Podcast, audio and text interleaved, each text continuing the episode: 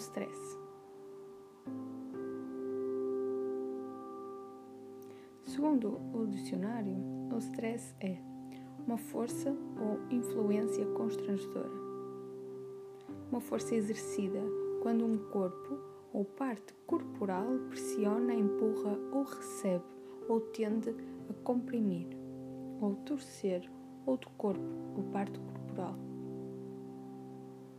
Ou então, segundo o dicionário, stress é um fator físico, químico ou emocional que provoca uma tensão corporal ou mental e pode ser um fator causal de doença. No entanto, o stress que sofremos nas nossas vidas não provém do exterior, é uma resposta do nosso corpo aos desafios da nossa vida. Os desafios? Desafios esses que são tanto os reais como os imaginados. Okay?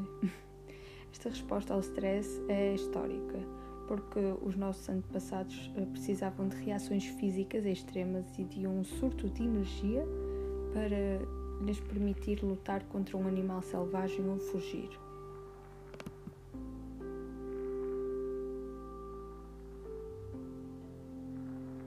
Mesmo atualmente, uma certa quantidade de stress nas nossas vidas também nos ajuda a funcionar.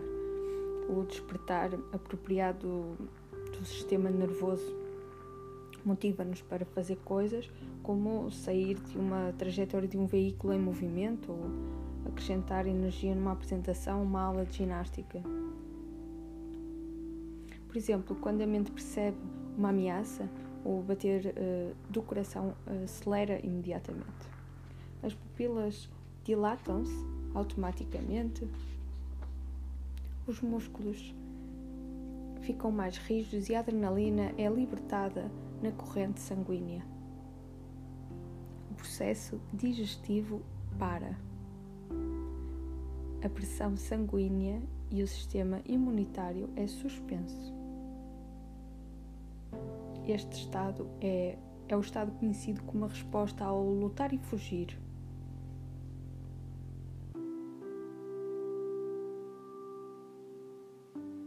Agora, se estás prestes a ser atacada por um, um tigre, por exemplo, precisas de energia e adrenalina para responder de uma forma apropriada à situação. O problema surge quando nos estamos constantemente a preparar para emergências que nunca acontecem. Isso coloca uma pressão desnecessária para os nossos sistemas imunitários. Queimando, em último caso, as nossas glândulas e a espalhando toxinas nocivas no corpo. Então, vou repetir: o estímulo contínuo e inapropriado da nossa mente e corpo pode conduzir a doenças. E apesar de pensares antigamente que este denominado não é, stress negativo afetava apenas pessoas com cargos de, de alta pressão, a verdade é que nos afeta quase todos em graus diferentes.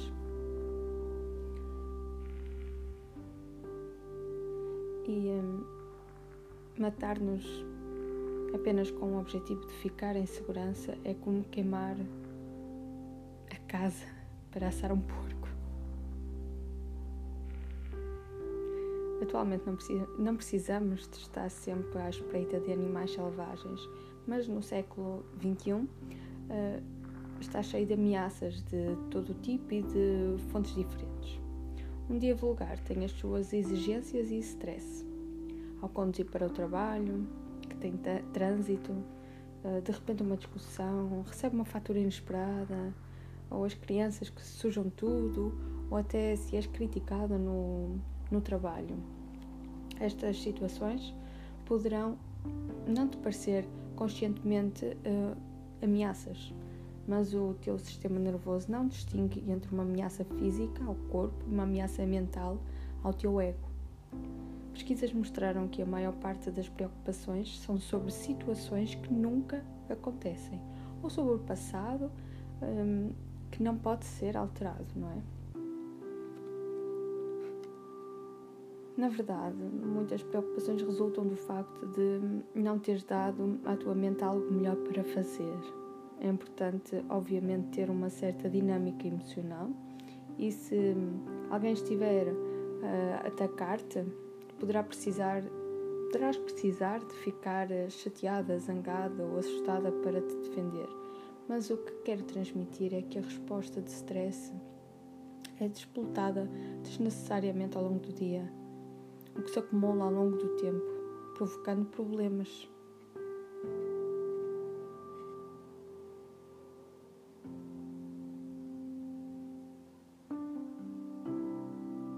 Tem uma frase que eu gostava de, de salientar agora que é é uma frase de um pesquisador de stress e ele dizia o stress mais importante para o homem é o emocional. Não é tanto o acontecimento, mas a nossa interpretação dele que causa a nossa reação emocional. Quando trazemos uma perspectiva positiva para as nossas vidas e interpretamos as nossas experiências de forma diferente, podemos começar a responder beneficamente aos acontecimentos e não de forma caótica.